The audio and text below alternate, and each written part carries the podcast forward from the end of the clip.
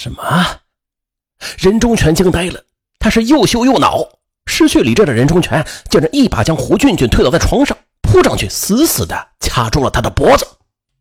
等对方不再挣扎之后啊，他才瘫软的坐在地上，看着旁边早就没有了呼吸的胡俊俊，任忠全才逐渐的清醒过来，最终是仓皇逃离。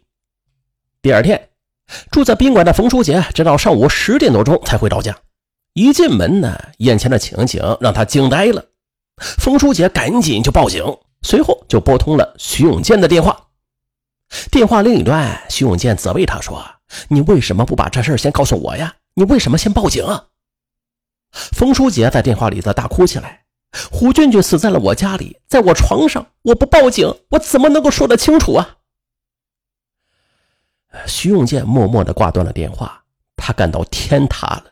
一切已经无法挽回。警方很快就赶到现场，并且通过技侦手段锁定了任忠全的位置。当天下午，警方将任忠全抓获。经过突审，任忠全也是交代了事件的前因后果。所述案件的经过令办案民警颇感震惊。原来呀，任忠全离婚之后，为了心爱的女儿，他把房子就留给了前妻和女儿居住。自己则在城南的一个小区里租了套两居室，门牌号码是十栋四楼四零四室。任忠全爱女儿，为了弥补对宝贝女儿的亏欠，他就时常网购礼物送给女儿，也是想啊能够顺便的看看女儿。一次，任忠全网购的时候啊就写错了地址，他写成了对面十二幢四楼四零四室了，而这一次写错订单。竟然让任忠全有意无意间的就关注到了对面四零四室的女主人。他发现对方是个年轻漂亮的女孩，而且还是独自居住。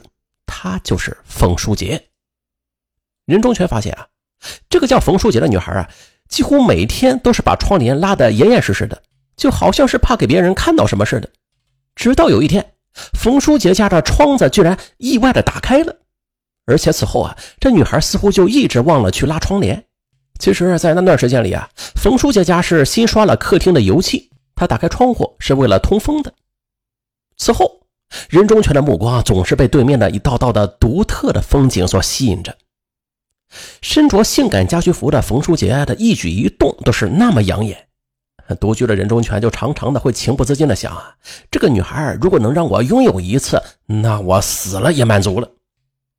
一天傍晚，任忠全意外的发现了一个秘密。他看到一个体态略瘦的中年男子闪入了冯书杰的家中，冯书杰就热烈的迎了上去，二人亲密的相拥，走进了卧房。那名中年男子显然不是女孩的父亲，也不可能是女孩能见得了光的男友。任忠全暗暗惊讶，这花一般的女孩竟然会有一个年纪这么大的情人，他就联想到了前妻出轨，任忠全失衡了。对面的男人和自己的年龄差不多，却能幸福的拥着漂亮女孩，而自己竟然连原配妻子都保不住。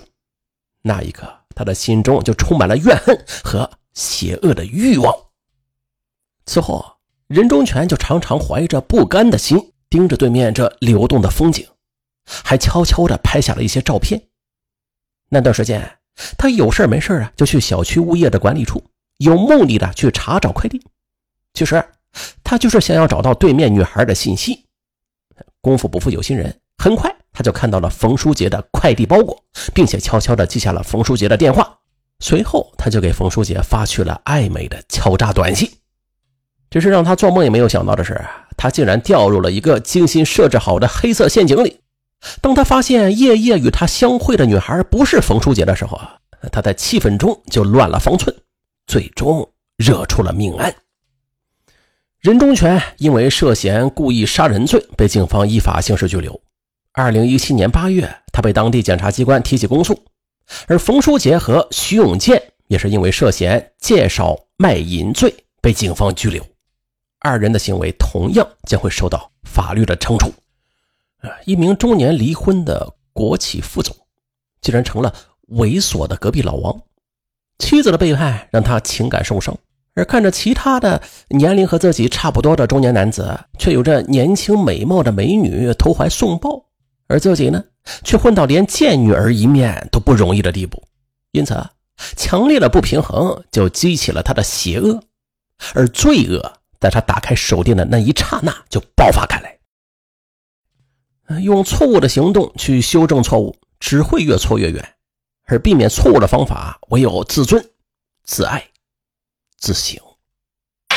我是尚文，咱下期再见。